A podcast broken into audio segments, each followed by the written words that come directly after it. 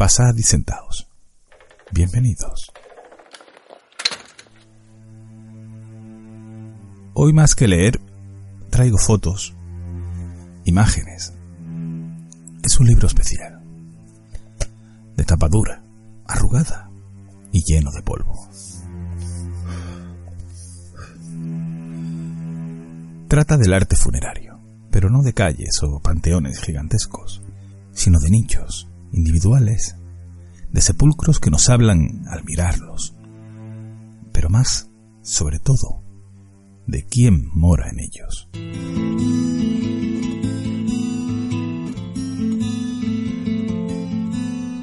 En una ocasión, siendo un niño, pasaba las vacaciones en casa de una tía en un, pueblo. Todos los días mi primo nos guiaba para ir a la piscina y para acortar el camino cruzábamos por un cementerio.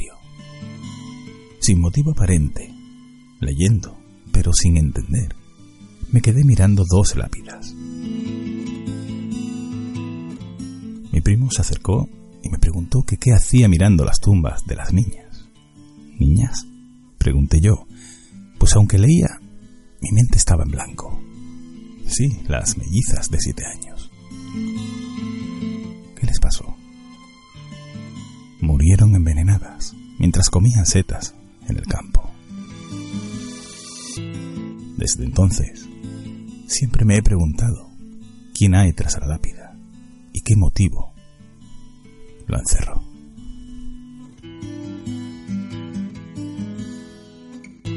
Más tarde tendremos de nuevo la visita de Ángel, quien nos hablará desde su cripta, esta vez con un relato que mezcla historia, realidad y fantasía sobre el cementerio más grande de Europa.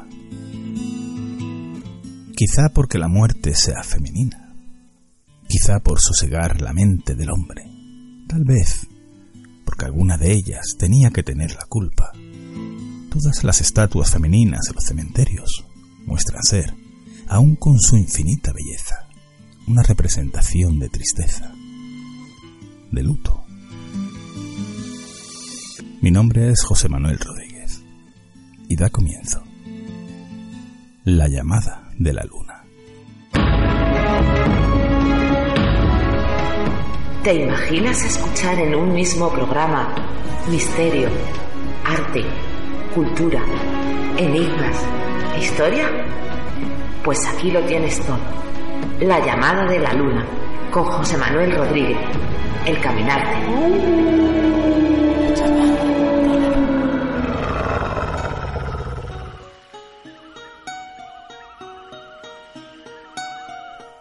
Comenzado diciendo que íbamos a hablar de tumbas individuales, antes de hablar de ello, de tumbas de famosos o de personas anónimas. Hablaré de una un tanto especial por su forma y sobre todo por su antigüedad. Y no, no está en Egipto. ¿Estáis preparados? Pues empecemos ya a viajar con los ojos cerrados.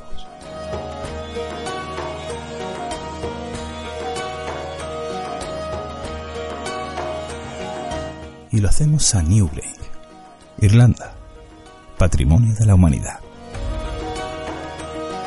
Newgrange es una tumba gigantesca en el valle de Boyne, Irlanda. Es un montículo de arena circular de 85 metros de largo por 15, suavemente curvado, encapotado por una suave y fina hierba verde. Datado en el Neolítico, se construyó hace más de 5.000 años.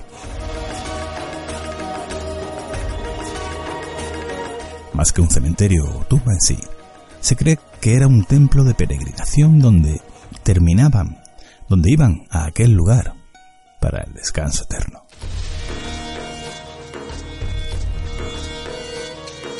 Encima de la puerta hay una fina ranura desenterrada no hace mucho tiempo. En el solsticio de invierno, sobre las nueve de la mañana, los rayos de luz entran, alumbrando de una forma muy potente toda la estancia, durante casi 20 minutos. Hay sorteos anuales para poder verlo, pues la numerosa gente que se agolpa en la entrada hace imposible que todos puedan entrar. El problema es cuando el día amanece lluvioso y gris. Estamos en Irlanda.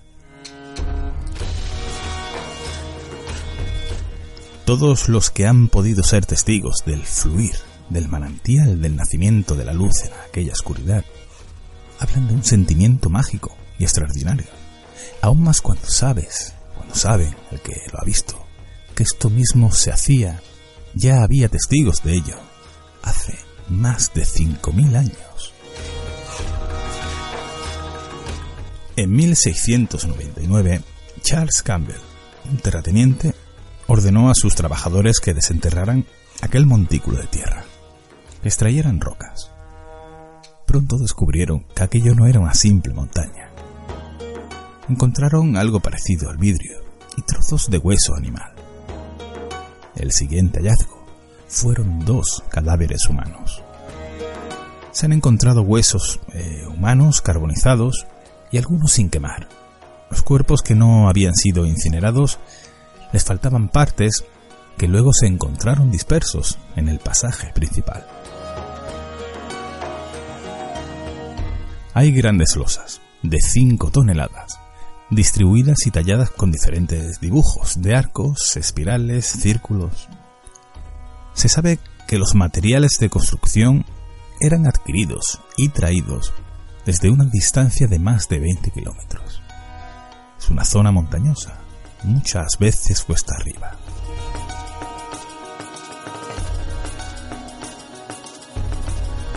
No se sabe con exactitud quién realizó esta obra. Al parecer, y es lo más lógico, lo edificaron antiguos pueblos nativos de Irlanda, pero se especula, se dice, que pudieron ser los egipcios, los indios, incluso los fenicios.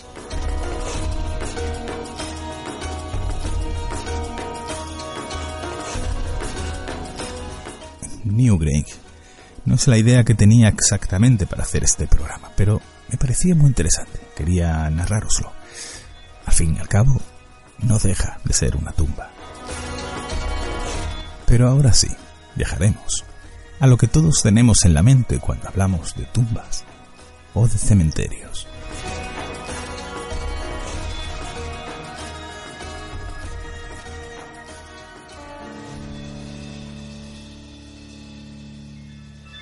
Francia y el Reino Unido se pueden catalogar como los países con más bellos cementerios.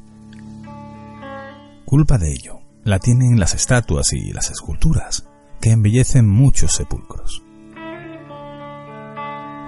Algunos, además de bellos, tienen una historia, aunque no lo creáis, un tanto erótica.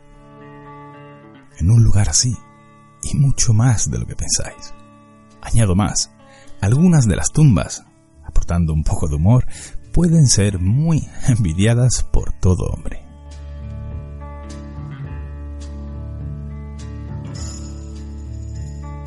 En el cementerio de Père Lachaise, en París, hay multitud de famosos enterrados.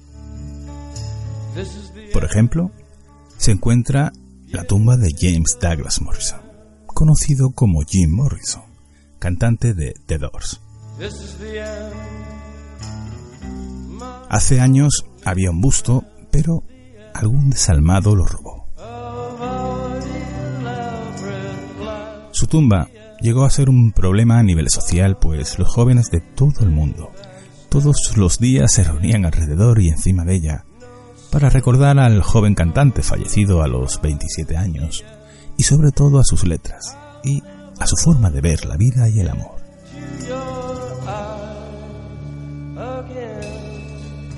En una época donde el amor libre y las drogas eran demasiado habitual, los seguidores de este sentimiento, de esta forma de vivir, demostraban, como decía, a diario. Drogas de todo tipo, litros y litros de alcohol eran consumidos.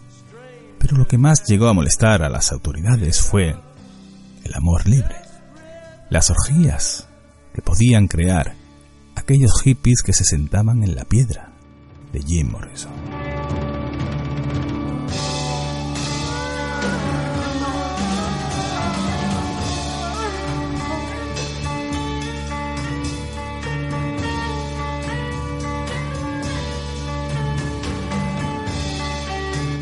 Otra tumba que convive con la del cantante y era venerada de forma un tanto especial es la de Oscar Wilde.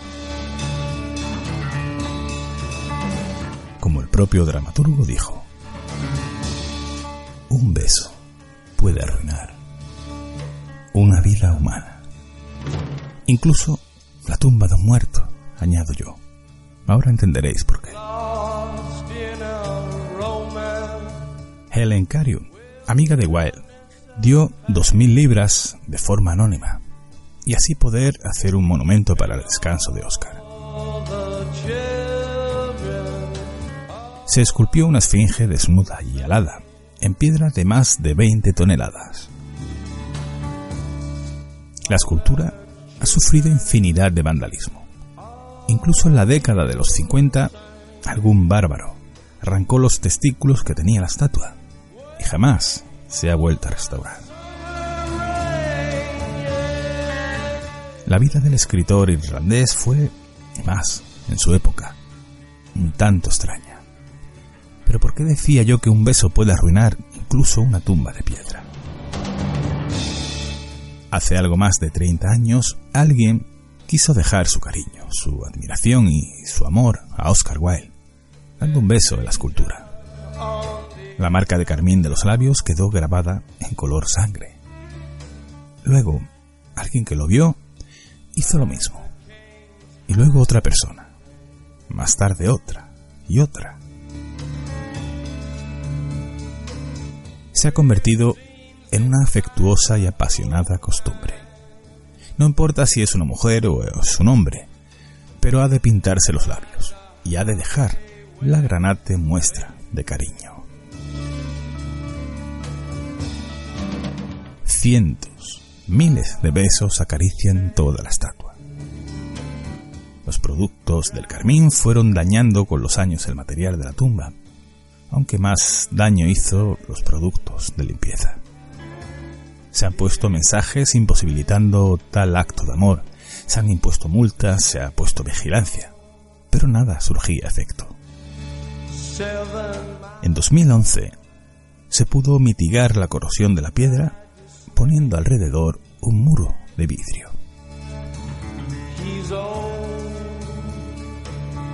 Pero si hay una tumba de erotismo realmente digna de mención, sobre todo por la actividad femenina, pues la costumbre dice que han de ser ellas, en este caso, la estatua del fallecido es la que está junto a la de Oscar Wilde.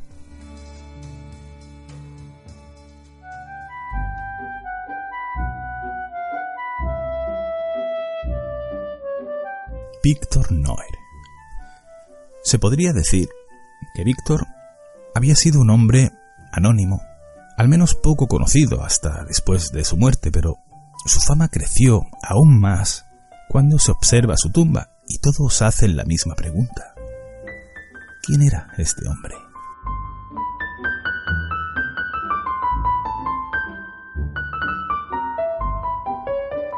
A mediados del siglo XIX, Víctor era un joven de 21 años, aficionado a la lectura y a la escritura.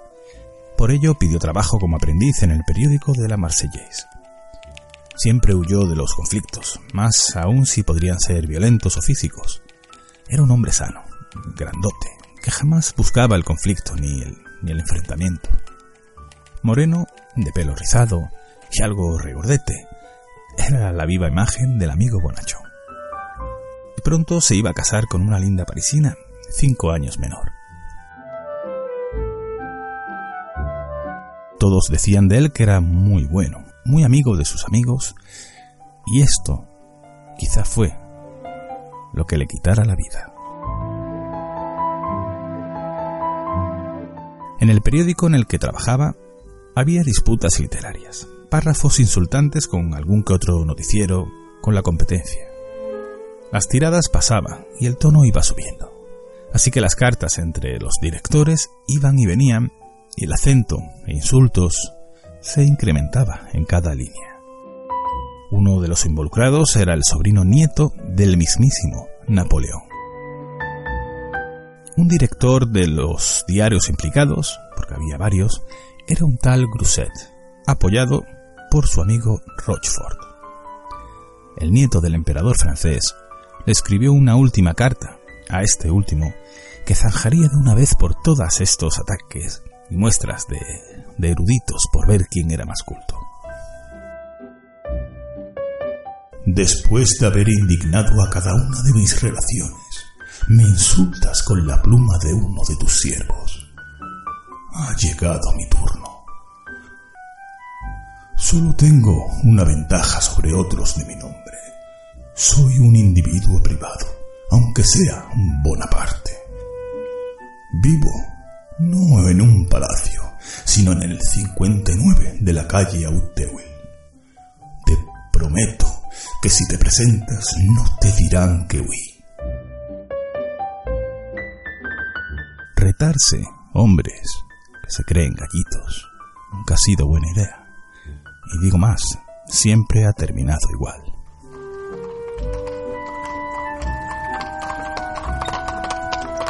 Víctor Noir y Ulrich von Bill fueron a la casa de Bonaparte para concretar fecha y hora del duelo con su jefe. Víctor se había puesto para la ocasión su traje, su sombrero, su corbata, todo nuevo, que tanto le había costado comprar con sus míseros ahorros. Era costumbre que los criados o los mandados hablaran con los servidores del enemigo, pero no fue así. Fue el primer error. ¿Qué deseáis? El segundo error fue presentarse portando cada uno un revólver. Noer y su compañero le dieron la carta.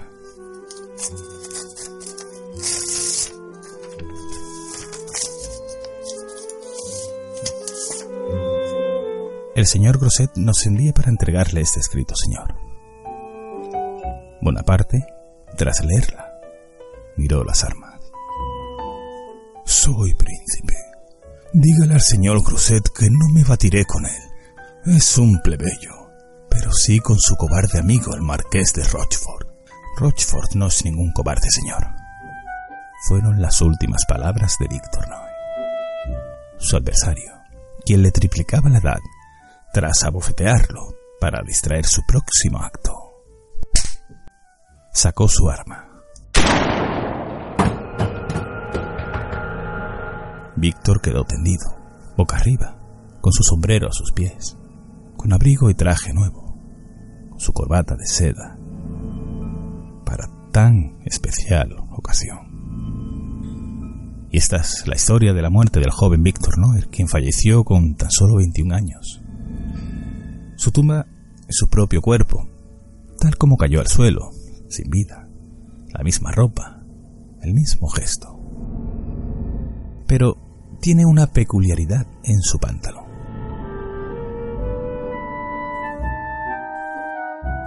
Es su gran protuberancia en la parte del miembro viril. Por alguna razón, la mujer que pasaba pensaba que si le deja una flor dentro del sombrero, le besa los labios y toca la parte bajo su cinturón, la fertilidad de quien lo hace aumentará, además de encontrar un esposo en menos de un año. Todos estos gestos, hechos durante décadas, ha ocasionado que la escultura de bronce tenga su particular verdosa protección por todo el cuerpo, menos por el pantalón y los labios, que brillan con el color anaranjado del primer día. Por cierto, aunque su compañero y único testigo tuvo que huir con balazos en su gabán, afortunadamente ileso, testificó contra el agresor, quien fue absuelto, según la sentencia, por actuar en defensa propia.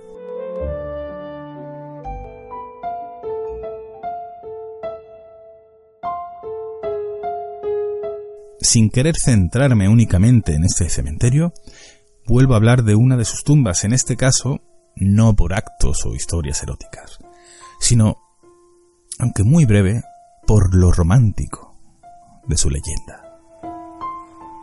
Os quiero hablar de la tumba de Fernand Agvelot.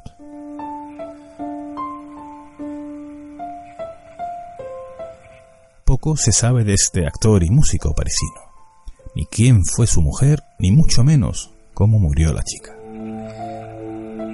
Hay quienes dicen que fue el propio actor quien la mató, otros que fue una enfermedad quien se la arrebató.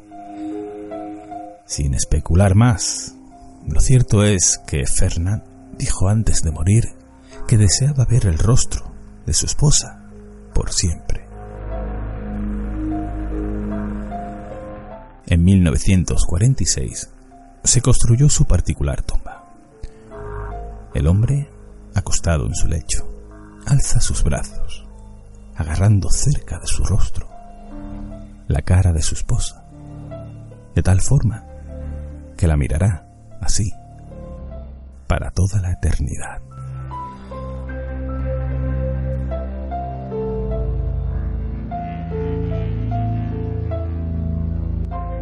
Cambiamos de cementerio, aunque seguimos en París, donde hay una tumba para mí de las más bellas, de las más sorprendentes, de quien algún día me gustaría hacer un monográfico. Y es de un escritor único, quien en su tumba guardaba un último secreto.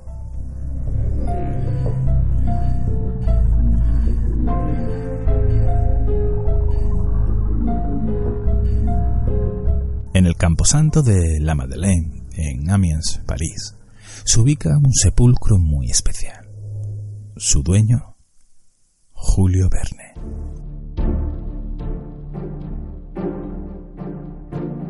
Esculpida por un fiel amigo del propio escritor, Albert Dominique Rosé, Verne le pidió que comenzara a trabajar la piedra, pues ya presagiaba su final. Como si desde el interior de la tumba golpeara violentamente la sepultura, la piedra se rompe en pedazos. Desde el suelo saliendo de ella, Julio Verne, con el brazo derecho alzado, impulsándose con el otro, mirando al cielo, zafándose del sudario que aún envuelve su cuerpo, se llama Hacia la inmortalidad y la eterna juventud. El rostro de la estatua es el verdadero del escritor, ya que su amigo Albert le puso un molde de cera post-morte. Tras la tumba, en la misma piedra, hay signos muy difíciles de descifrar. El doctor Beuseju se fijó y se dio cuenta de que aquello tenía algo que decir. No eran simples garabatos, viniendo de Verne, no podía ser de otra manera. Un significado oculto, un último mensaje del sedentario explorador aventurero. Se dio cuenta de que en sus propias obras literarias estaría la respuesta. Tenía que descifrarlos, leyendo, analizando cada palabra, cada novela. Una noche, con los ojos cansados, con un lápiz y unos folios repletos de palabras, números y letras, descifró el mensaje secreto.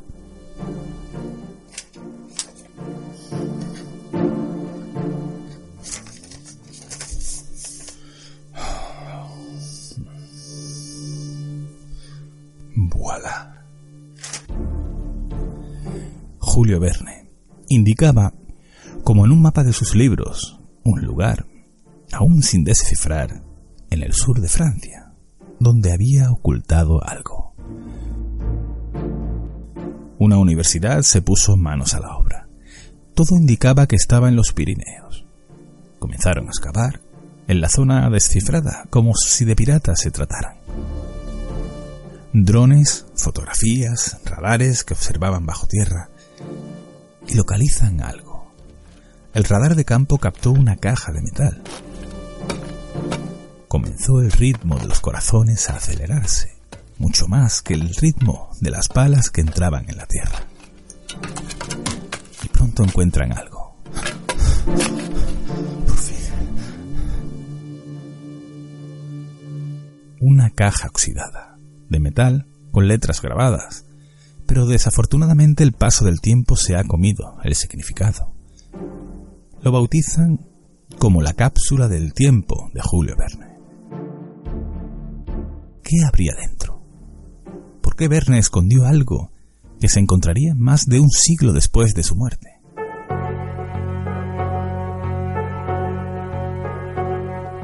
Se intentó meter una mini cámara llamada Snake que entraría por la cerradura para no dañar la estructura de la caja, pero al ser imposible tuvieron que forzarla.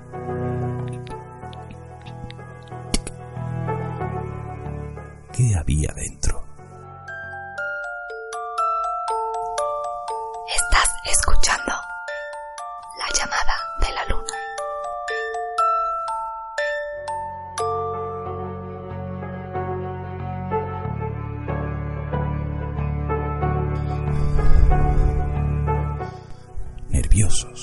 Casi sin querer tocarlos, con miedo a que se desintegraran entre los dedos, obtuvieron anagramas, manuscritos con simbologías, un cartabón, un catalejo, varios esquemas, una moneda medieval, un collar, un anillo y una extraña llave. Además, un libro de un tratado de minería, varios textos de alquimia, un mapa de Europa, frases referentes a la luna y una noticia de un periódico neoyorquino de 1890. La noticia hacía referencia a la periodista Nellie Blake, quien al igual que la novela de La Vuelta al Mundo en 80 días, ella lo intentó, haciéndolo en mucho menos tiempo. De toda la simbología, hay quien pretende explicar que Julio Verne pertenecía a una sociedad secreta llamada La Niebla, en inglés Fog. Por ello, y como un guiño, el personaje principal del largo viaje se llama Phyllis Fogg. ¿Para qué tanto secreto guardado? Y sobre todo, ¿qué abrirá la extraña llave?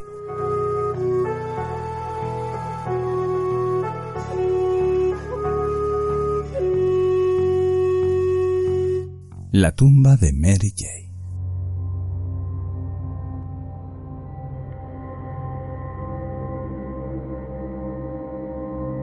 La tumba de Jay, o Kitty Jay, es un lugar especial. En él se cree que reposan los restos del cuerpo de una mujer. Si la muerte en sí, en nuestra cultura, suele conferir lástima, pena, la historia de Jay, la visión de su tumba, solitaria, al borde de una carretera secundaria, en la entrada de un camino que lleva a Natsworthy. La visión causa dolor. Es tan nostálgica la imagen de una tumba en este lugar como desconsoladora la historia de la mujer que se dice es la poseedora. Ubicada en Dartmoor, Devon, Inglaterra, su historia comienza así.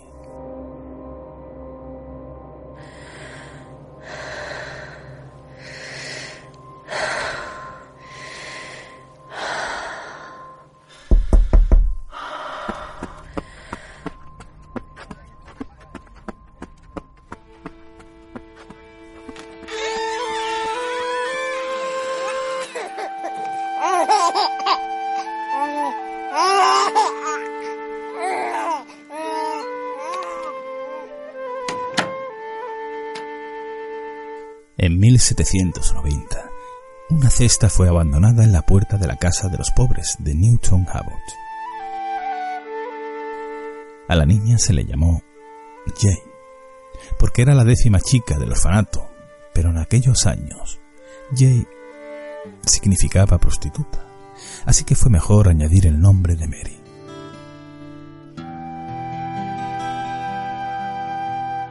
Allí creció la pequeña Mary Jane. Al parecer, no fue una niña en sus primeros años del todo desgraciada. Cuando creció un poco, ayudaba a cuidar a los más pequeños y a que se adaptaran los nuevos.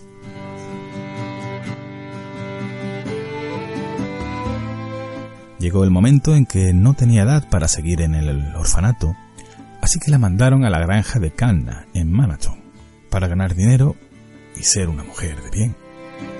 Sería aprendiz. Era el peor cargo que podía tener alguien, pues no solo trabajaría, al ser mujer, haciendo tareas del hogar, sino que sería también requerida en los trabajos del campo. El trabajo que ejercía, pocos hombres eran capaces de hacerlo, ya que cuando todos terminaban, ella seguía en casa, en el granero, en la cocina.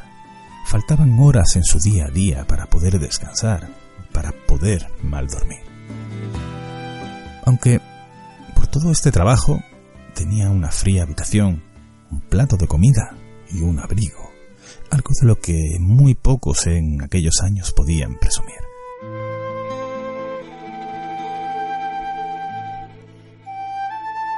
El primer día, el hijo del granjero la miró de forma un tanto grotesca. Hay una versión, ya lo sabéis, no lo sé, yo no estaba allí, pero hay una versión que cuenta que los dos se enamoraron y eran felices. Pero de la que más se habla en el pueblo es la siguiente.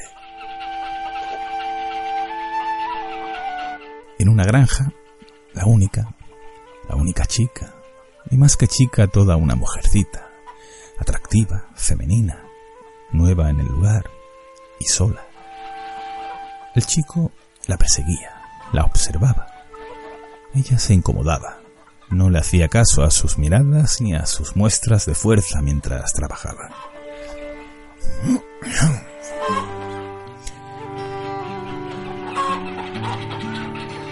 Una tarde, ella entró en el granero. Mientras hacía sus tareas, escuchó unos pasos y la puerta cerrarse.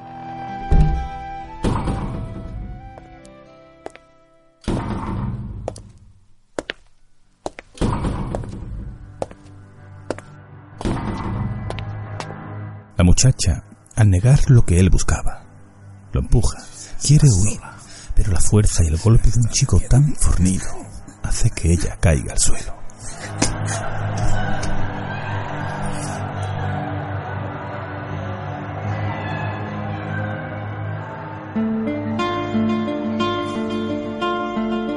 Aquel cobarde y asqueroso acto hizo que Mary Jane quedara embarazada. Nadie creyó su versión. Una niña de la calle, abandonada sin padres, bonita y con el nombre de Jane. Claramente era ella la que lo había incitado, la que era una buscona, una guarra, que quería engatusar al pobre muchacho para que la mantuviera. Si Jay significaba prostituta, le pusieron Mary para tener una denominación más puritana, ahora la llamaban Kitty, sinónimo de promiscua.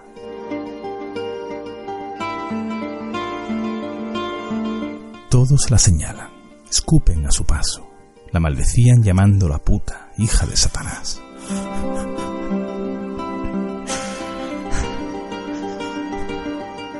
La pobre muchacha no podía más. Tuvo que coger su abrigo y abandonar la granja.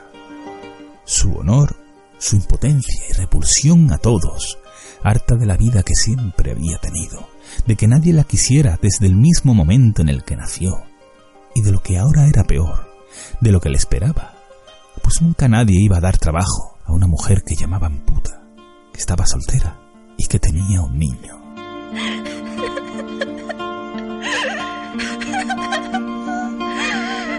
Con lágrimas recorriéndole las mejillas, entró en un establo, tiró una soga por encima de una de las vigas de madera y se subió en un banquito.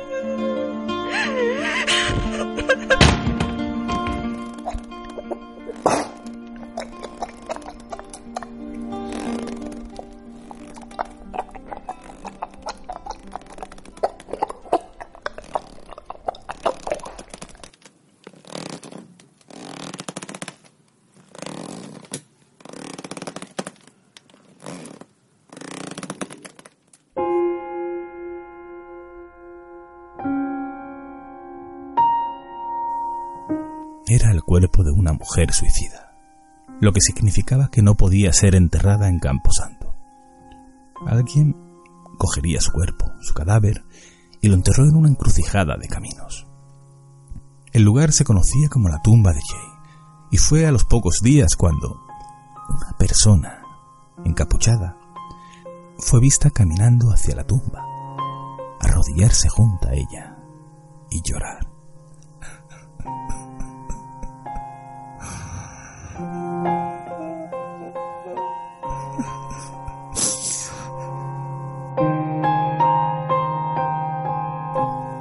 Esto empezó a ocurrir todas las noches de plenilunio.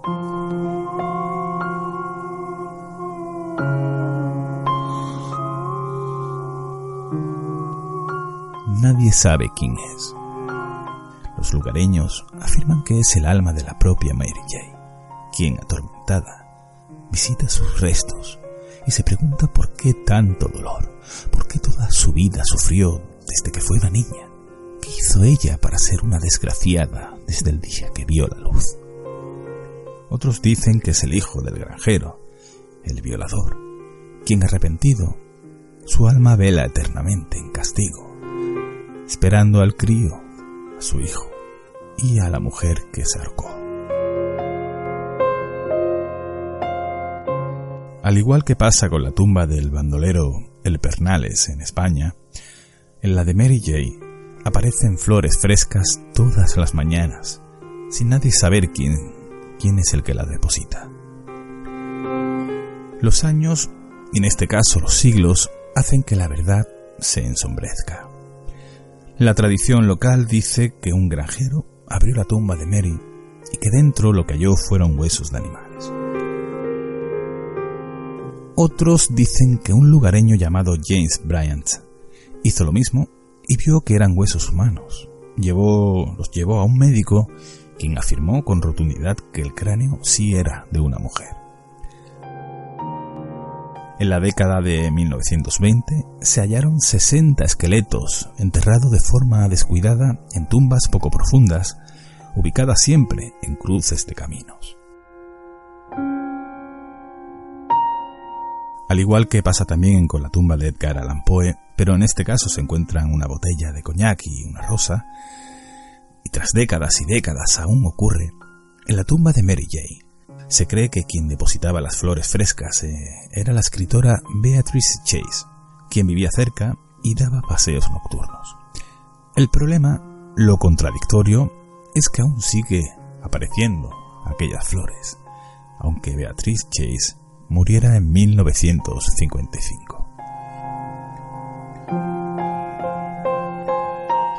Y fue en 1974 cuando la banda Wishbone Hush sacó una canción llamada Lady J.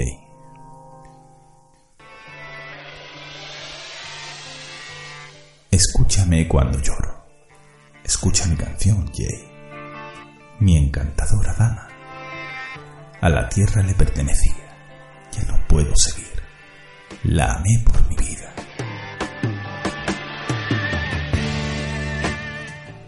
Brillante y joven hijo de la señora la hizo su esposa. Bajo las ramas del bosque, ella vino a mí, hasta el día en que lloró en voz alta. Un padre que debería ser. Esa fue la última vez que nos vimos. Nunca la volví a ver. Se quitó la vida en Princeton Moor para honrar mi nombre. Encontró los brazos abiertos de la muerte y yacen en su abrazo vi como dedos helados tocaban su hermoso rostro. Ahora me tropiezo a través de la niebla donde pusieron su tumba. A diario la recordaré. Flores para mi mucho más allá de esta tierra. Tomaré tu mano. El espíritu de nuestro amor vivirá para siempre, más allá de las nubes nos reiremos en voz alta. El espíritu de nuestro amor volverá a vivir.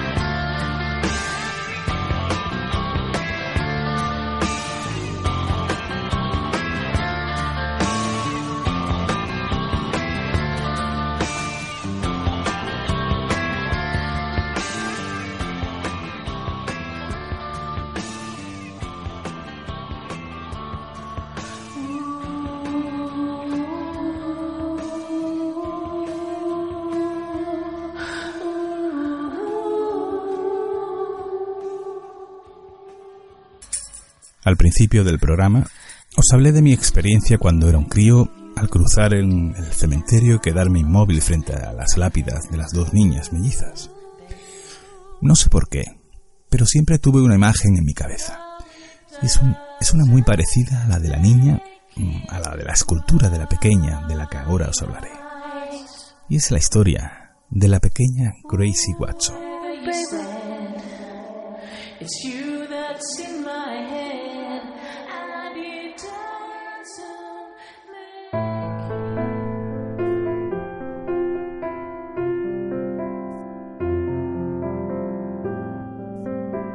Quizá por el mismo motivo que aún no sé explicar, quizá porque cuando quien se encuentra bajo tierra es un crío, la escultura de una pequeña ha sido motivo de misterio, de afluencia de gente que quiere verla, de pena y de nostalgia infinita de quien lo hace. El cementerio de Bonaventure se encuentra en Georgia, Estados Unidos. Dice quien pasea por el Campo Santo que siente una extraña sensación espiritual, agradable.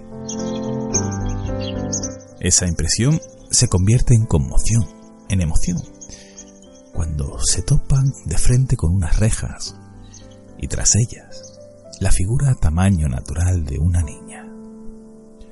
Su pelo es largo, está sentada, apoyando su mano en un tronco. La pequeña Gracie Watson es ahora la que te observa. Bajo las rejas, la gente le trae peluches, chucherías y dulces. La historia de la pequeña Grace se remonta a 1883, año en el que nace. Era hija única de Margaret French y el señor Gales, el administrador del hotel Pulaski en Johnson Square. Al principio, el hotel no era demasiado conocido y la gente acomodada no solía alojarse en él. La señora intentó atraer a la clase alta, así que montaba alguna que otra fiesta, regalaba bebida, comida. Pero, sin duda, la mayor atracción, sin querer serlo, era la pequeña, de pelo largo y grandes rizos. La niña era toda vitalidad, alegría y simpatía. Todos deseaban verla para hablar con ella, darle algún beso o regalarle cualquier cosilla grande que fuera un salón. La presencia de la pequeña niña lo llenaba de inmediato. A veces desaparecía. Nadie sabía dónde se encontraba. Los sirvientes guardaban su secreto. Cuando estaba harta de tanto ruido, de tanta gente, la pequeña se iba a las escaleras traseras, donde jugaba tranquila.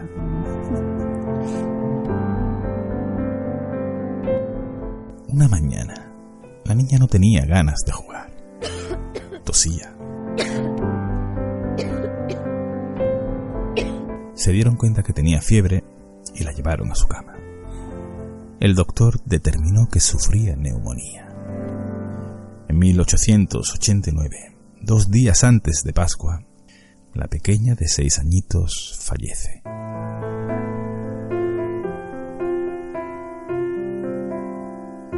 Se llevó con ella la vida de sus padres, la alegría de todo el hotel. Sus padres volvieron a New England, de donde era. Jamás volvieron a sonreír. El señor Gales mandó a uno de los mejores escultores del momento, un tal Waltz, una foto de su pequeña. El artista la esculpiría de tal forma que quienes la conocieron decían que era exactamente igual que la niña cuando aún vivía. Sus padres, cuando fallecieron, fueron enterrados en esa ciudad de donde, según ellos, nunca tuvieron que salir. Desde entonces, los restos de la niña se encuentran solos, enterrados a kilómetros de sus padres.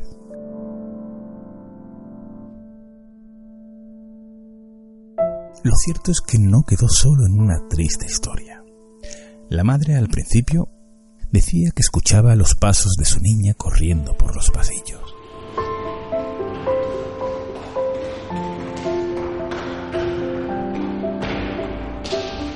Muchos pensaron que se estaba volviendo loca por el recuerdo y la gran pérdida.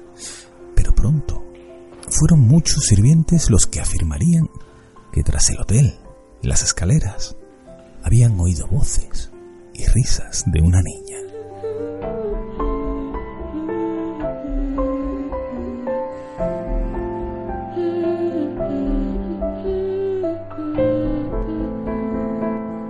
El hotel fue demolido en 1957, pero esto no parece importar a una pequeña visión. Se dice que no son pocos los que han visto a una niña, vestida de blanco, de ropajes victorianos, correteando por la esquina de Johnson Square. Otros, en el cementerio, aseguran que han visto llorar sangre a la estatua.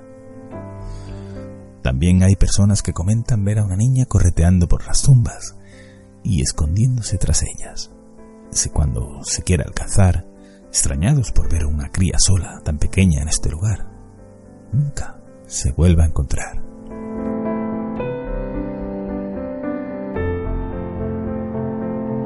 Sean ciertas o no, las apariciones de la niña, su risa, su simpatía cuando vivía, con sus ganas de vivir, hace derramar lágrimas a quien se detiene frente a ella, quien le habla en silencio, quien le reza, quien le lleva golosinas. Porque niñas como la pequeña Grace son los seres que aunque se eleven y, y vuelen pronto, siempre dejan luz en este mundo al que tanta falta le hace sonreír.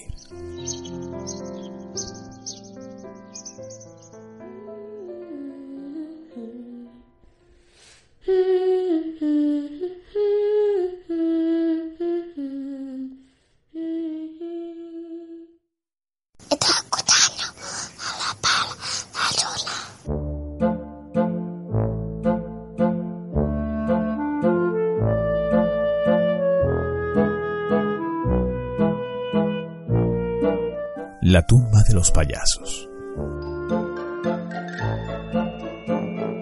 En Forest Park, Illinois, se encuentra el cementerio de Woodland.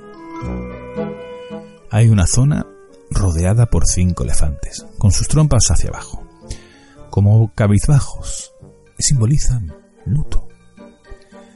Los cinco paquidermos vigilan una fosa común, en ella, payasos, trapecistas, todo tipo de artistas de circo. Bajo las estatuas grabados en la piedra se lee Showman's League of America, 22 de junio de 1918. Showman's League of America es una asociación de artistas liderada por el famoso Buffalo Bill. Compraron el terreno para que los diferentes comediantes sin hogar ni familia tuvieran un lugar digno donde descansar. Cuando compraron el terreno, no pensaban que solo cinco años después necesitarían, en un solo entierro, gran parte de la parcela.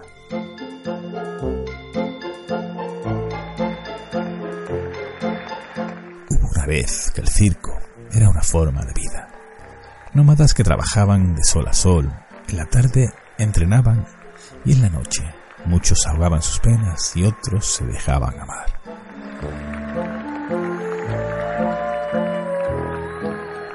El circo nunca ha sido una vida fácil.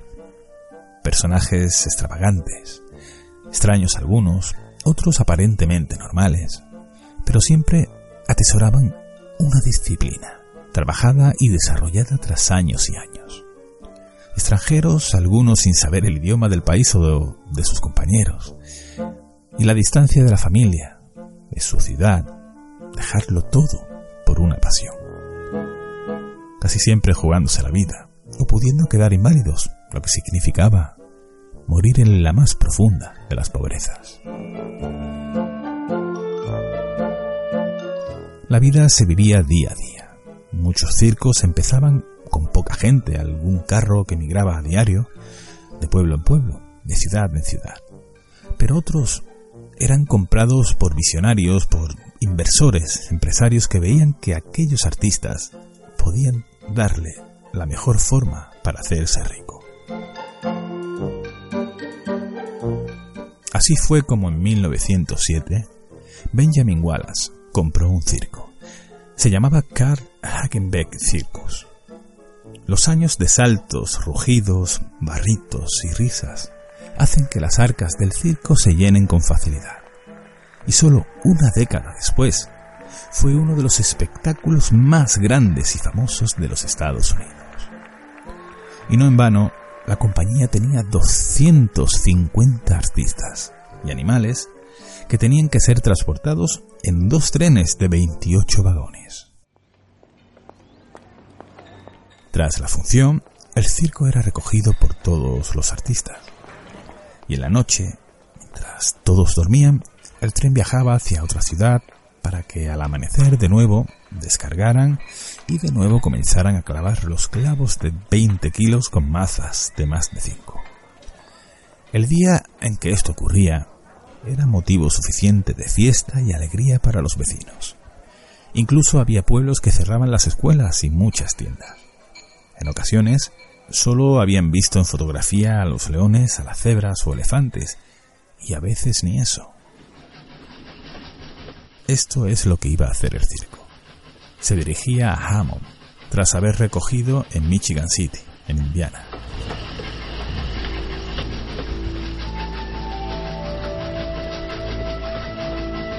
La noche era negra. El tren con la lenta velocidad, para la época suficiente, rompía el silencio mientras dejaba su vaporoso humo blanco de carbón. El primer tren llevaba a los trabajadores y a la fiera, y llega sin problemas. El segundo, a las 4 de la madrugada, tiene que hacer una parada para arreglar uno de los mecanismos que se estaba recalentando. El tren estaba en una vía lateral, apartada, pero es demasiado largo, y los últimos cinco vagones de madera permanecen en la vía principal.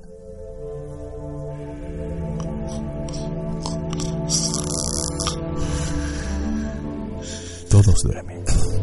La noche es tranquila.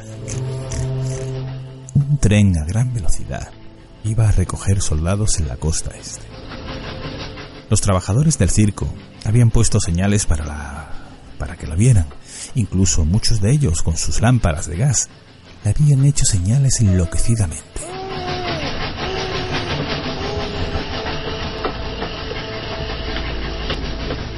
Alonso Sarge, el maquinista, también se encontraba dormido, haciendo caso omiso a todas las señales y gritos de los hombres de a pie.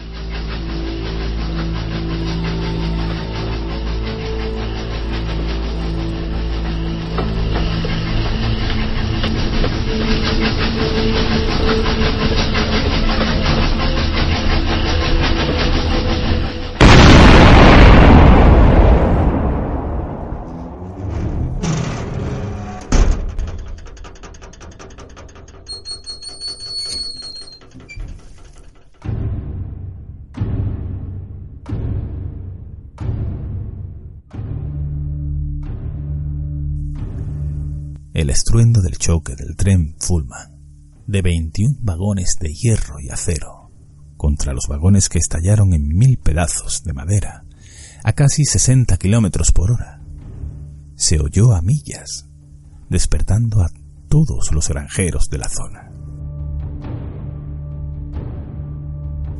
Henry Miller, el asistente de iluminación, había sobrevivido. Me desperté con el sonido de astillas de madera. Luego hubo otro choque, y otro, y otro. El tren se dobló sobre sí mismo. Se partió en el centro como, como si lo hubiera cortado un cuchillo gigante.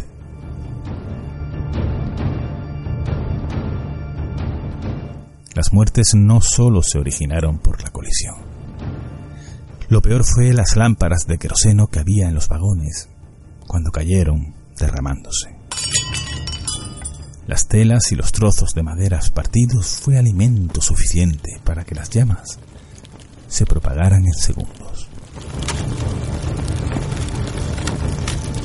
Algunos supervivientes intentaron salvar a los amigos heridos.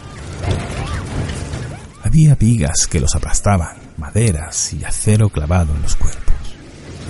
El fuego se subía por cortinas y paredes. Las lenguas se veían en el techo. Los supervivientes tuvieron que salir a toda prisa, con quemaduras, mirando hacia atrás y ver cómo se abrazaban lentamente sus compañeros.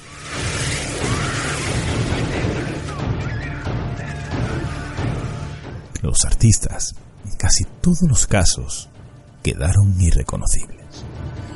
127 heridos, 86 muertos.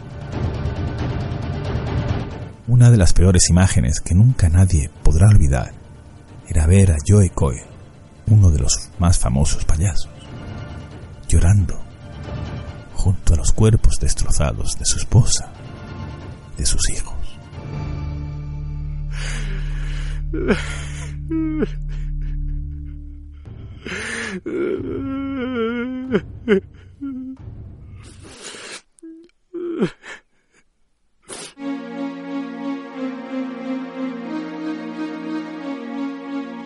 ¿Qué hicieron los supervivientes? Pase lo que pase, siempre hay una fuerza mayor para todo artista, una fuerza que les hace vivir, enfrentarse y levantarse y volver a empezar. El show continuó. En las primeras funciones, actores, artistas y animales fueron prestados por otros circos. De los 86 fallecidos, solo 5 pudieron ser identificados. Casi 2.000 personas acudieron al funeral de aquellos cuerpos, de aquellos artistas, enterrados en una gran fosa común.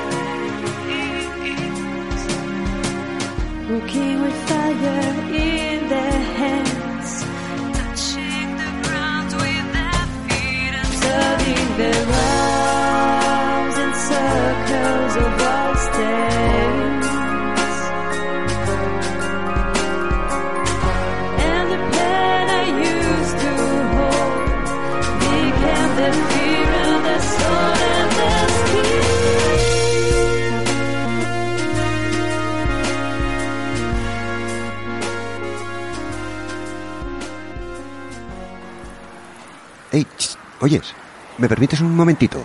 Lo siento, tengo prisa. Será un minuto solo.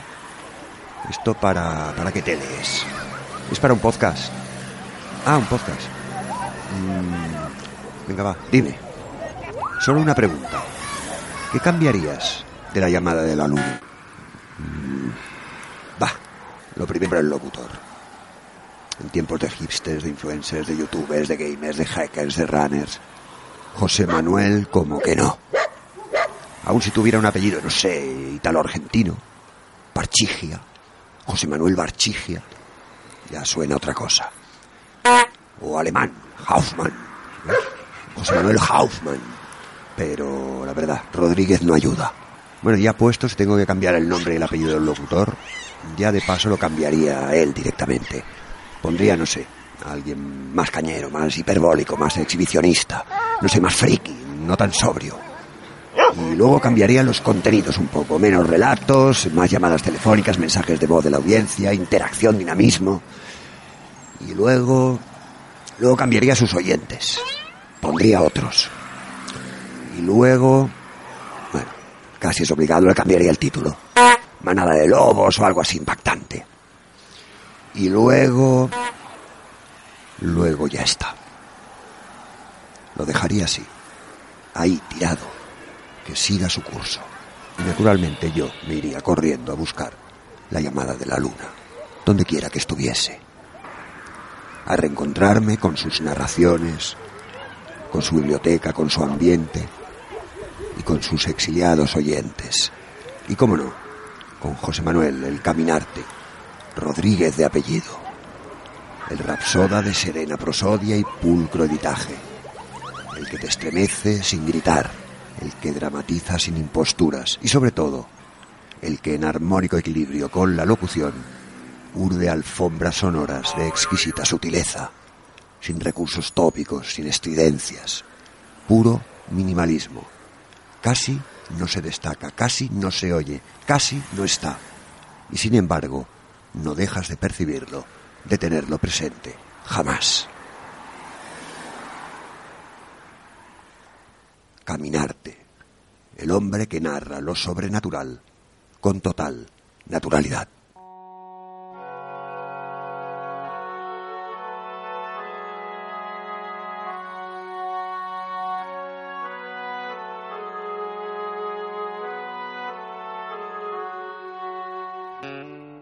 Ángel nos ha acompañado en alguna ocasión, siempre gratamente, y creo que somos afortunados por tener oyentes, casi considerados ya amigos, en este bonito proyecto. Tiene un canal en YouTube llamado La Cripta de Ángel, donde muestra sus vídeos mientras nos descubre algunos pueblos abandonados, tema que a mi parecer, además de enigmático, lo entiendo como bellísimo. En esta ocasión, hablando por correo con él, me comentó que había visitado el cementerio más grande de Europa y que le habían contado historias preciosas, historias algunas de ellas sobrecogedoras. Como buen escritor dejó su mente volar mientras se impregnaba de aquellas leyendas. El relato lo vamos a disfrutar en dos programas, pero mejor que os lo cuente él mismo. Hola, muy buenas noches a todos. Mi nombre es Ángel. Esta madrugada he llegado muy pronto a la biblioteca, pues quiero darle a José Manuel uno de mis libros. En esta ocasión se trata de uno de mis relatos que he escrito recientemente para mi canal de YouTube que se llama La Cripta de Ángel. Aquí sobre la mesa os dejo este libro para que el caminarte nos haga leer con los ojos cerrados. Os invito a visitar el cementerio de Almudena, pero lo vamos a hacer de una manera especial, lo vamos a hacer a mi manera. Este será un paseo nocturno, a la luz de la luna, entre lápidas derruidas, gatos negros, extrañas visiones, premoniciones y algún curioso personaje. Esta mágica noche, el cementerio de la Almudena de Madrid nos abre sus puertas y nos invita a entrelazar leyendas, realidad y ficción. Seguid a los gatos, pues ellos son los guías de este extraño viaje. Ah, y se me olvidaba, mucho cuidado con el Fausto. Bienvenidos a la ciudad de los muertos.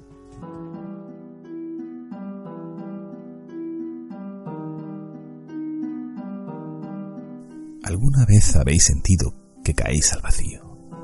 Esa sensación en el estómago y esos esfuerzos por aferrarte a la nada en mitad del vertiginoso descenso.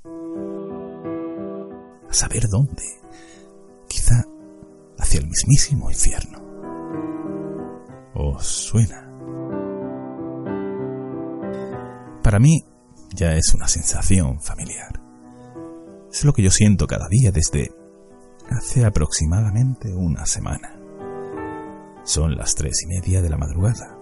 Y esta noche, entre delirios febriles, se ha vuelto a repetir la pesadilla. Es extraña y aterradora, y por más que lo intento no consigo encontrarle significado. Ni por qué se repite.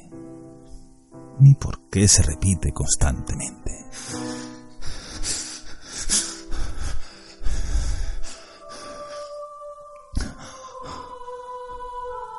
Bañado en sudor, sentado en la cama. Intento recordar una vez más.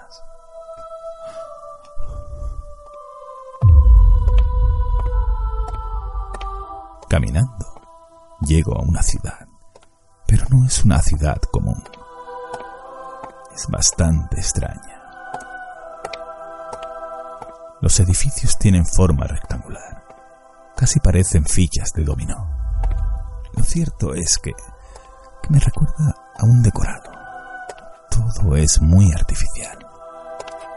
Llego a una plaza que tiene en el centro una gran estatua de mármol.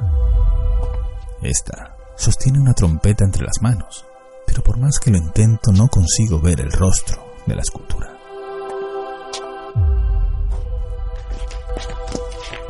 Y de repente ocurre.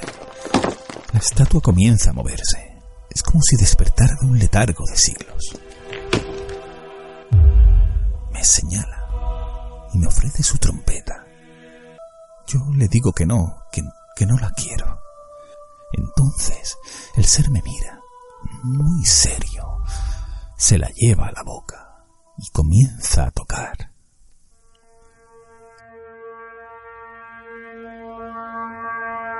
Aquí se desencadena el desastre.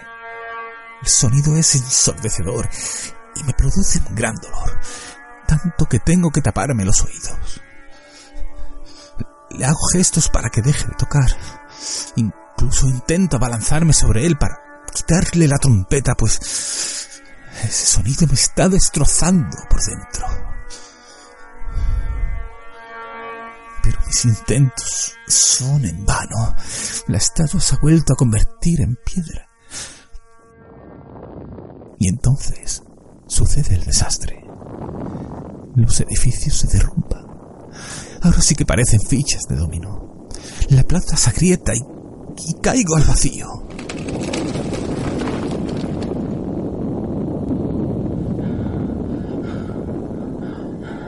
Luego, luego despierto.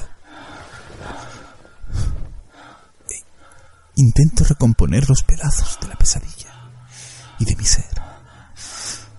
Y así cada noche.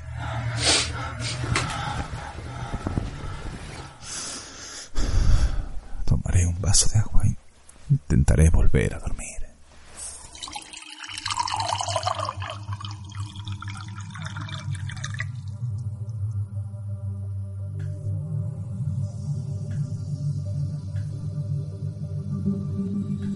Desde siempre me han fascinado los cementerios. Veo belleza y tranquilidad donde otros ven algo macabro que desean apartar de sus vidas. Por ese motivo es frecuente que visite estos lugares y me interese por sus historias.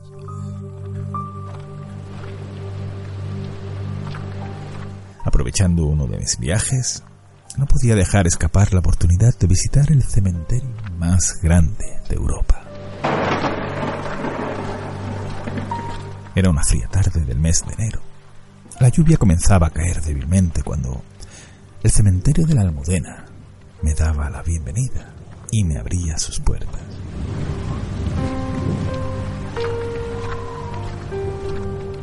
Mi intención era pasar una tarde en sus entrañas, visitar la ciudad de los muertos y conocer sus historias, sus leyendas, sus secretos. Soy periodista y me gusta contar historias olvidadas, además de ser un apasionado del arte funerario. Con paso decidido, franqueé la verja de la entrada. Delante de mí, una gran capilla y en su cúpula, la estatua del Fausto, que da la bienvenida a los visitantes. Lo cierto es que me sentí observado desde lo alto de esa cúpula. La sugestión ya me empezaba a jugar malas pasadas. Caminé por sus calles hasta llegar a una zona antigua. El camposanto estaba totalmente vacío, Solo los gatos me miraban con curiosidad entre los cientos de lápidas que me rodeaban.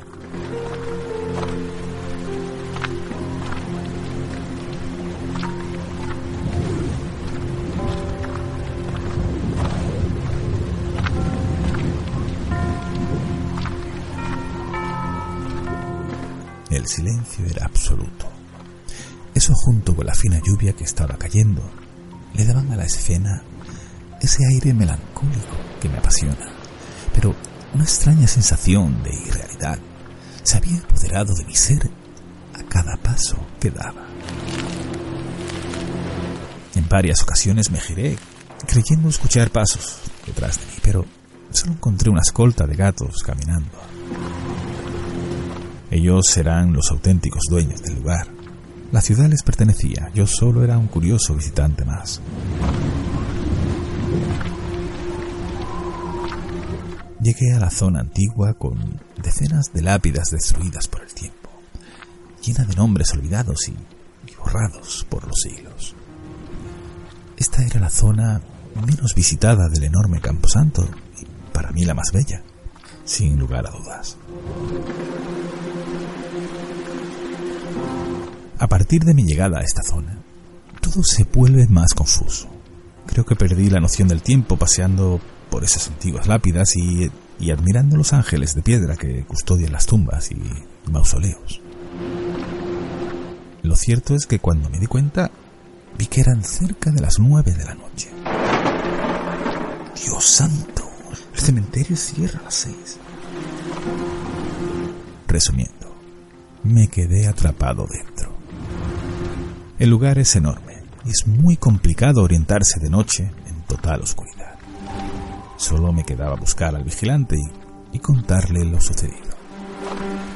Me maldije por mi falta de cuidado, pues era noche cerrada y caminar a oscuras entre lápidas semiderruidas no era muy buena idea.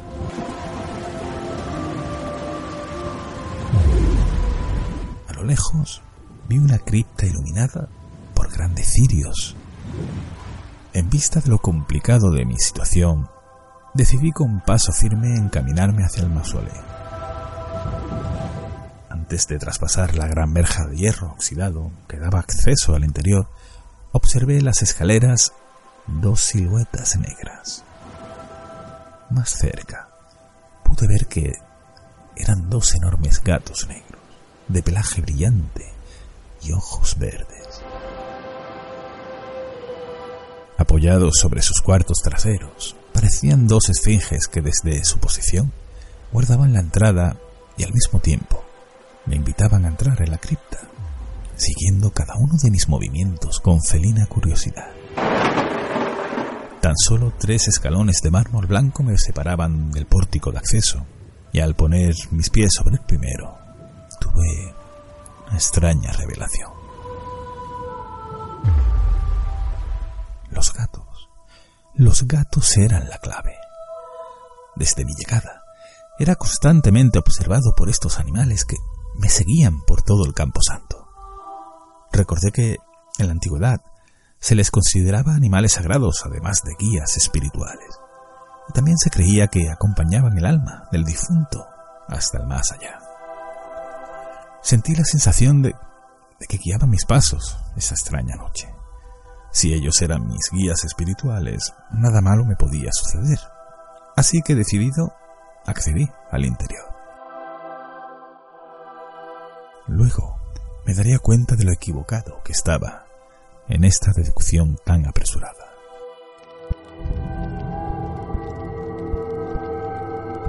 Me encontraba en una sala rectangular con estatuas de mármol a los laterales. Al fondo, un altar de madera con dos grandes cirios encendidos que daban luz a la estancia. Encima del altar, un bello retablo con pinturas religiosas y estatuas de querubines. El conjunto era bello y acogedor. Enfrente de la entrada había un gran rosetón circular que a la luz del día imaginé los bellos colores que debía proyectar sobre la sala. Pude ver que sobre el polvoriento y carcomido altar descansaba un libro de oraciones. En el centro de la sala, tapado por una trampilla, se encontraba el acceso a la cripta subterránea. La trampilla estaba abierta y del interior me llegaban unos suaves y entrecortados lamentos.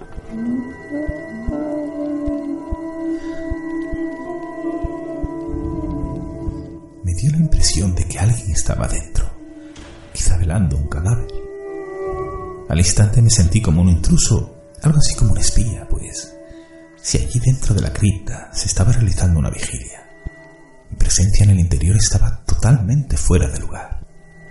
Pero, por otra parte, necesitaba encontrar al vigilante y no me hacía gracia pasar allí la noche ni amanecer con una pulmonía calado hasta los huesos.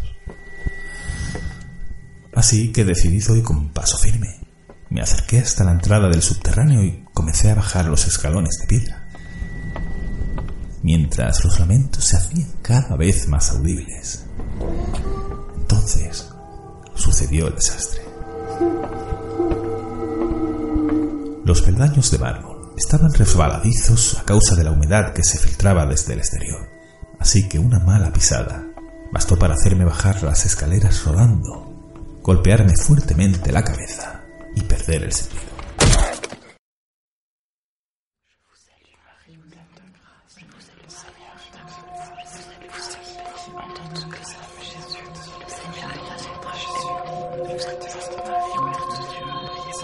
Aquello era un funeral. Unas doce personas se agrupaban en torno a un ataúd de madera lacada en color negro. Por mi parte, yo contemplaba toda la escena como en una película desde el techo de la cripta. Intenté comunicar, gritar, pero nadie me escuchaba. Para esas personas, yo era invisible. Me fijé en sus rostros y creí reconocer a amigos, conocidos y algún amor del pasado. Una anciana enlutada lloraba desconsolada a los pies del ataúd, agarrada del brazo de un hombre alto. Por Dios, esa gente estaba allí abajo.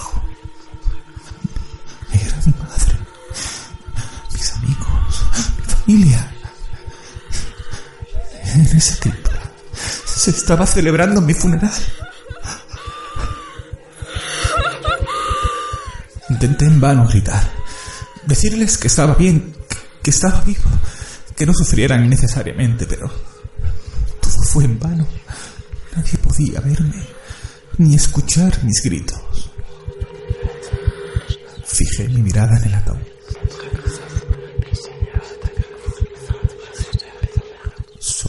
De terciopelo rojo descansaba mi cadáver. Al mirarlo fijamente, de repente, abrió sus ojos inyectados en sangre. Su mirada muerta me horrorizó y llenó del más puro pánico. A continuación abrió su negra se asemejaba a un enorme pozo sin fondo, y emitió un sonido gutural horrible y desgarrador.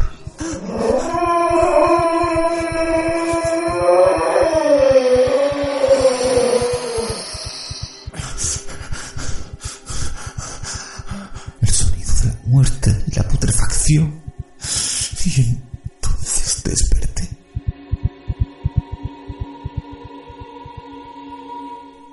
Tirado al pie de las escaleras. Había bajado rodando y el, y el golpe contra los peldaños había sido tan fuerte que me había provocado una brecha. Me dolía la parte derecha de la cabeza y al tocar con mis dedos y notar una pegajosa humedad, pude comprobar que estaba sangrando en abundancia. Aturdido me senté mientras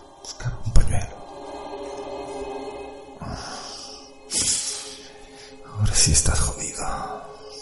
Joder, joder, joder, qué estúpido. No sé si fueron minutos u horas el tiempo que estuve allí sentado, intentando contener la sangre que salía de mi cabeza y los temblores de mi cuerpo producidos por la visión de mi funeral. Había vuelto a perder la noción del tiempo. cuando mis piernas al fin respondieron a las órdenes de mi cerebro. Subí las escaleras y abandoné la cripta.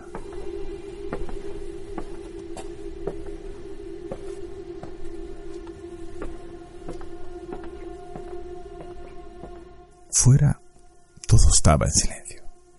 Había dejado de llover y agradecí enormemente el frescor de la noche que acariciaba mi rostro y despejaba mi aturdida mente. Comencé otra vez a deambular por los pasillos del cementerio, mientras intentaba aclarar mis ideas, despejar mi aturdida mente y controlar los terrores que atenazaban mi espíritu. De esta manera, volví al punto de partida. Estaba desorientado, solo, mojado y herido, pues pese a que mi cabeza había dejado de sangrar, una terrible migraña se había instalado para quedarse. Necesitaba saber la hora, así que miré en mi muñeca derecha donde tenía mi reloj, para comprobar con gran disgusto que la esfera estaba rota. Seguramente se golpeó en la caída. El reloj parado a las cero cero.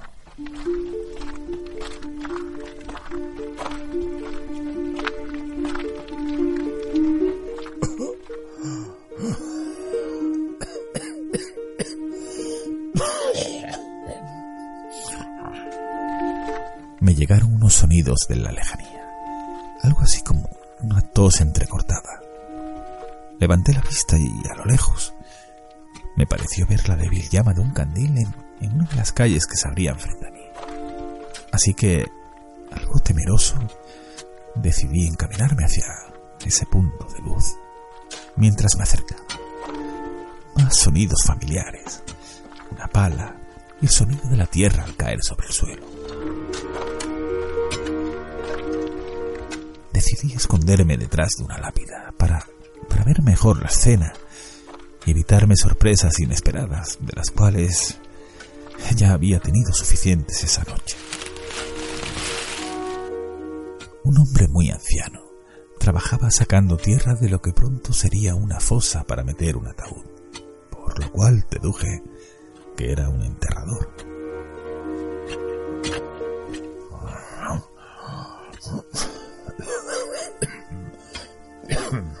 Otro pobre inocente que pronto verá la oscuridad eterna.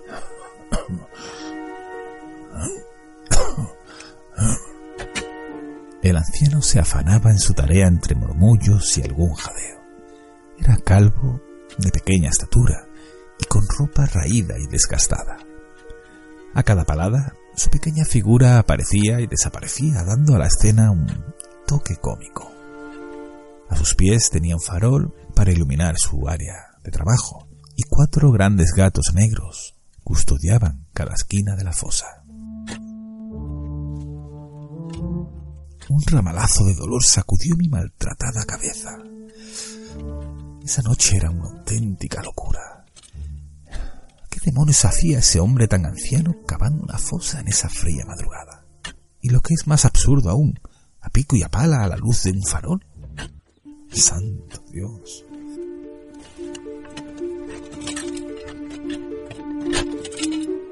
Después de varios minutos, agazapado en la oscuridad, viendo trabajar al anciano, decidí acercarme y hablar con él, pues llegué a la estúpida conclusión de que ya nada peor podía sucederme, ya que no existe cosa más aterradora para un hombre que contemplar su funeral. El anciano estaba tan concentrado en su tarea que no me escuchó llegar. Solo los cuatro gatos levantaron al unísono la cabeza para ver la tambaleante y lastimosa figura que se acercaba por el camino. Buenas noches. Eh, disculpe, me he perdido y necesito ayuda. ¿Podría usted avisar a seguridad? El anciano, con movimientos muy lentos y algo sorprendido por mi llegada, Descargó la tierra que tenía en su pala y me miró muy fijamente, apoyándose sobre su pala. Su mirada era tranquila, afable y sosegada. Aquel pequeño anciano desprendía serenidad y bondad. Oh, muchacho, qué desastre. qué mal aspecto tienes, aunque claro. Eso ya nos da igual. no, pequeños. Me empezaba a impacientar ante la lentitud y pasividad del anciano. Mire, mire, perdone. Necesito ver al vigilante. Es cuestión de vida-muerte. ¿Vale? Estoy herido y encerrado en este lugar. ¿Me entiende? ¿Comprende? Oh, chico.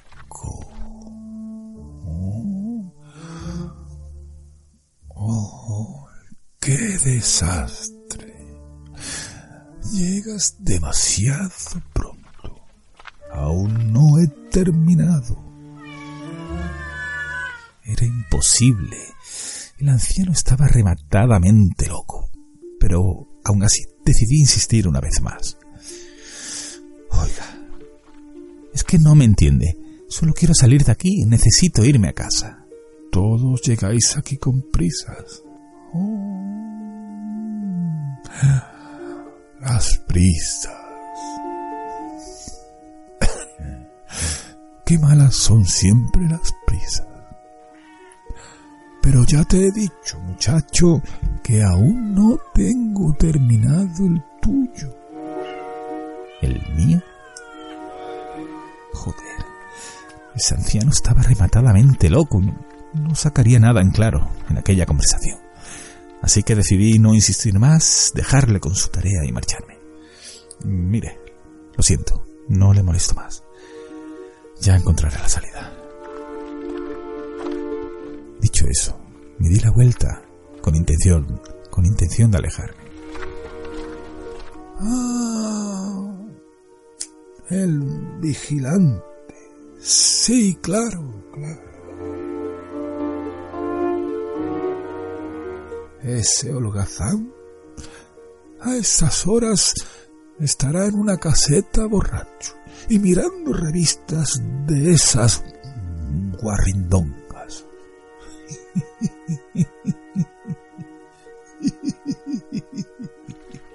Cojonudo. Muchas gracias. No le molesto más. Continúe con su tarea. Adiós. Y dicho esto, reanudé mi camino. Total, lo que menos me apetecía en ese momento era encontrarme con un vigilante borracho.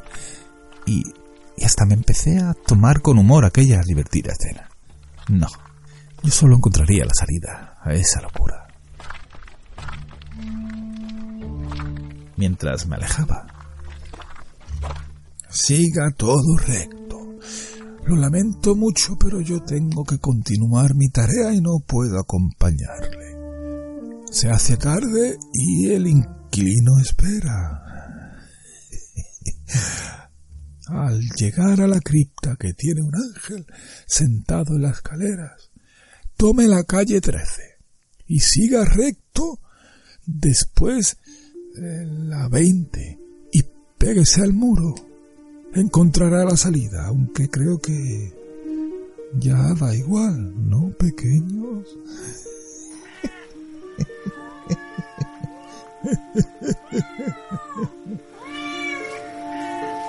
Sí, sí, así es, así es. El ángel tocará pronto. Está bien, gracias. Me hizo un gesto de saludo con su mano y volvió a afanarse en su tarea.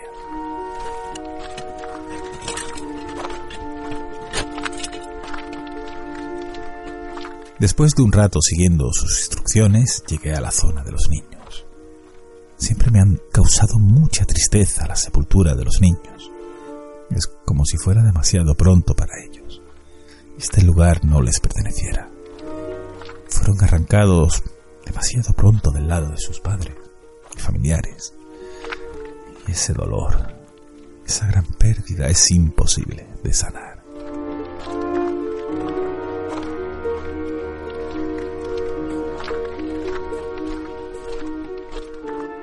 continuará.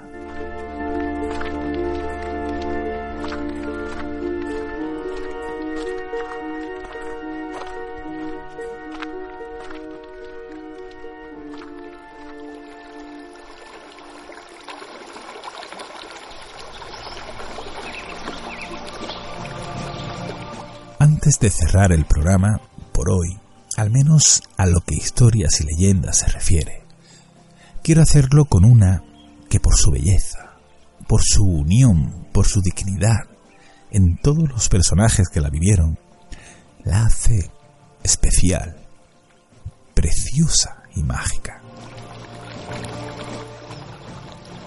Antes os he hablado del cementerio más grande de Europa, que se encuentra en Madrid, lo acaba de hacer Ángel. Ahora lo haré del cementerio más pequeño del mundo.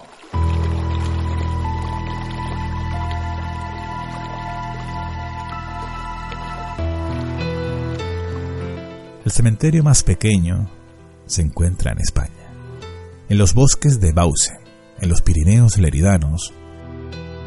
Está rodeado de un muro de pizarra apilada, además del cuerpo de una mujer enterrada. Una historia digna de haber sido escrita por Shakespeare o por el propio Cervantes. En el Valle de Arán, todos conocen la historia que los más viejos llaman la historia del cementerio de Teresa.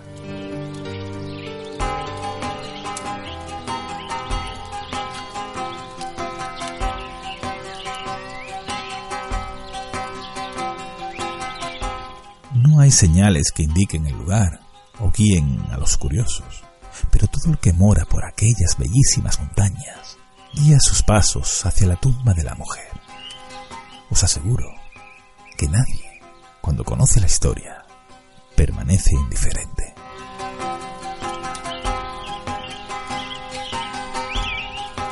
Una piedra rectangular, pesada y blanca, firme e inerte en el suelo.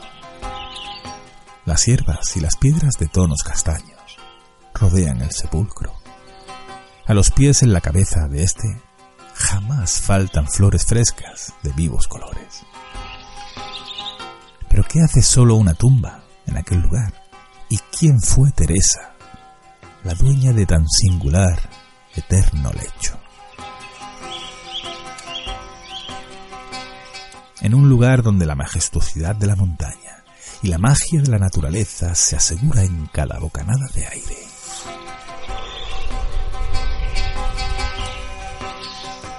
No es difícil imaginar la vida de Teresa, una mujer aislada, pero jamás sola.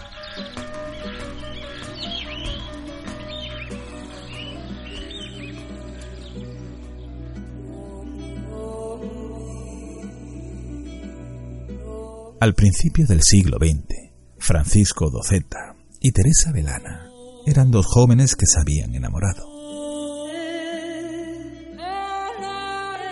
Al ser un pueblo por entonces de algo menos de 300 habitantes, era difícil no ser pariente de algún vecino, y se cree que Francisco y Teresa eran primos.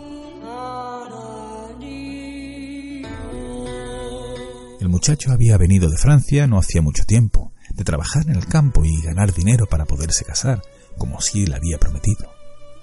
Por alguna razón, a Cisco, como era conocido el joven, y a su hermosa pareja Teresa, se les exigía una dispensa canónica, un dinero de la iglesia. La pareja, demasiado humilde, quizá tuviera el dinero que se le exigía, y tras meditarlo, Francisco le dijo a Teresa, Teresa, no habrá párroco ni cura que me saque el dinero que tanto me ha costado ganar. ¿Para qué? ¿Para engordar su panza? Y así evitar que nuestra felicidad comience cuando te ponga la alianza. No, señor, no, no pagaré una peseta. Al parecer eran doce pesetas, media semana un poco más de trabajo. No era mucho, pero Cisco no entendía cómo con el dinero, algo material y codicioso, podía hacer que Dios le diera el permiso de casarse, unir su vida a la mujer que amaba. A pesar de la época, de las miradas y sobre todo del dedo inquisidor del párroco, la pareja fue a vivir junta, como cualquier pareja que se hubiera unido en matrimonio. Acto sublime de valentía, entendiendo el pequeño y rural lugar, además de la época, de los años en el que vivían. Pero los vecinos, con sorpresa para la pareja, alguno hubo un poco tenso, pero en general acogieron con agrado la relación y no chismorrearon, al contrario, estaban de su parte. No eran ni los primeros ni los últimos primos que se unían en matrimonio. Pero el cura sí los llamaba pecadores, los ponía como ejemplo del mal cristiano y vidas indecentes, inmorales, sucios. Francisco y Teresa, a pesar del castigo que le otorgaba a diario el párroco, eran felices. Ella quedó embarazada y tuvo un precioso niño, hijo sin duda, del amor que el párroco intentó prohibir. Al poco de nuevo tuvo otro crío. La familia era plenamente feliz. Todo era perfecto. A decir verdad, a Teresa le daba miedo tanta felicidad.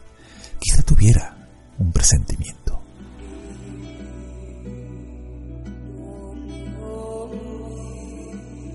Quién sabe si fue un castigo o, una desgracia, o la naturaleza siguió su curso.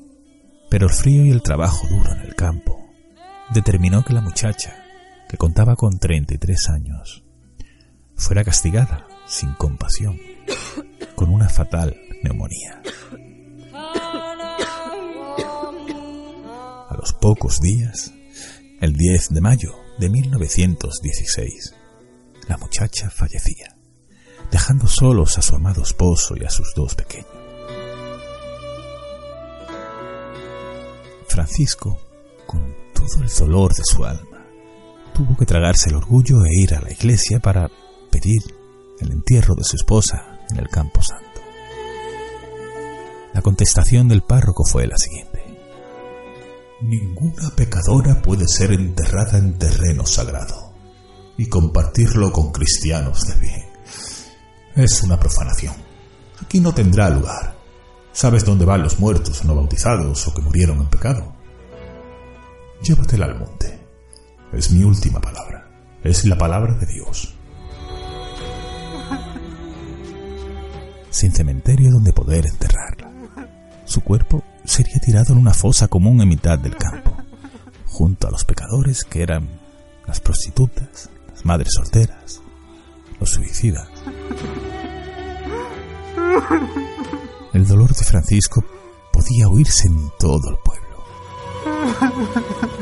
Los vecinos, indignados e incapaces de comprender cómo una familia tan buena, tan trabajadora, y aunque el párroco lo negara, de diarios actos cristianos, iba a tener que tirar el cuerpo de su pilar más importante, la mujer de la casa, en medio del monte para ser para ser devorado por las alimañas. No quedaría así.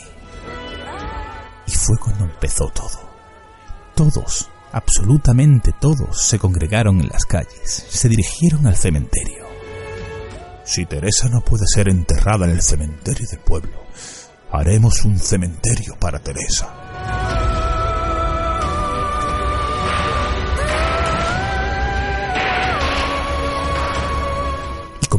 A coger grandes trozos de piedra, a ponerlos en fila, a colocarlos unos encima de otros. Hicieron un muro de piedra de igual forma que tenía el cementerio de todos. Lo levantaron con su puerta de hierro en tan solo una noche. Aquí tienes, Francisco.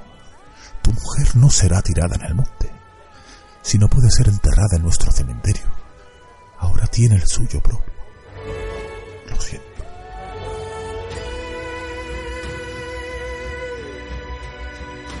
Enterraron a Teresa bajo la sombra de un árbol.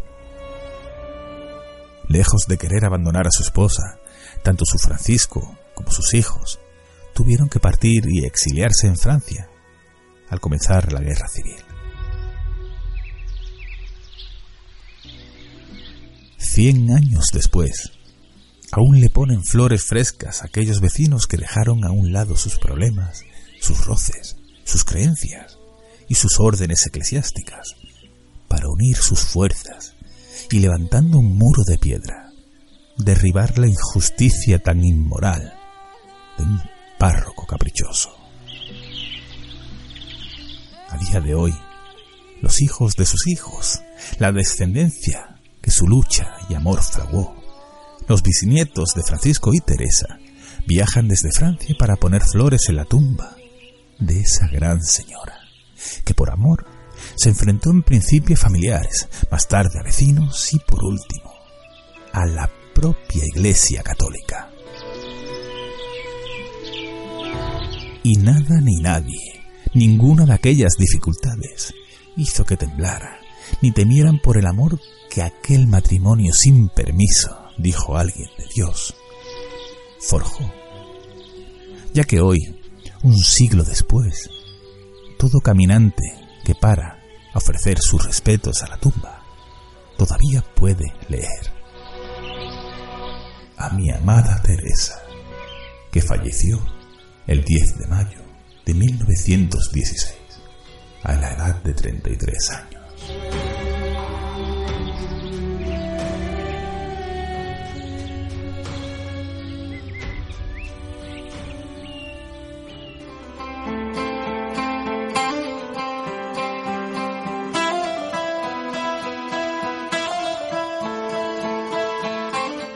No hace mucho en Facebook comenté que podéis poneros en contacto conmigo en llamada de la luna gmail.com para cualquier motivo relacionado con el podcast y la llamada de la luna. Por cierto, recordar dar en iVoox al corazoncito. También recordaros que si queréis apoyar el programa económicamente podéis hacerlo por menos de un euro y medio al mes. Pero como os decía, en Facebook dejé comentarios por si haces o conoces a alguien que haga música y quiera cerrar el programa. En el pasado podcast lo hizo Rafa Blas, y aunque tiene nombre y es famoso, no es necesario. Al contrario, aquí tenéis vuestro sitio para daros a conocer si aún no lo hacen o al menos no lo hacen demasiado. Estilos, os dije, no importa. El que sea bueno es si es arte. Y en esta ocasión, desde Galicia, Nilla Lucifer se puso en contacto conmigo. Es una banda un tanto especial. Os dejo con su presentación, pero antes, recordaros, como siempre, que nada ni nadie, sobre todo con personas como el párroco de esta última historia, que nada ni nadie borre jamás la sonrisa y las ganas de vivir que teníais cuando erais niños. Mi nombre es José Manuel Rodríguez y por hoy cerramos nuestra biblioteca. Larga vida a la llamada de la luna.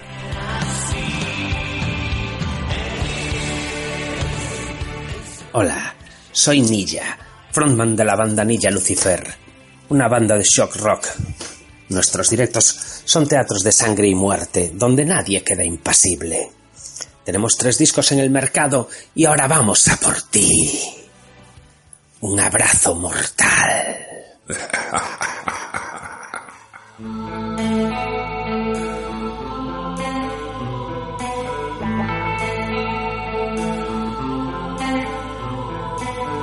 La ciudad parece abandonada.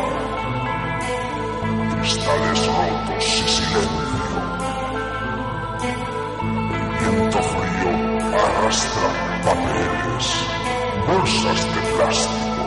Se acumulan tras los oxidados coches que como insectos llenan las calles. El viento también arrastra otro sonido. Cerebros.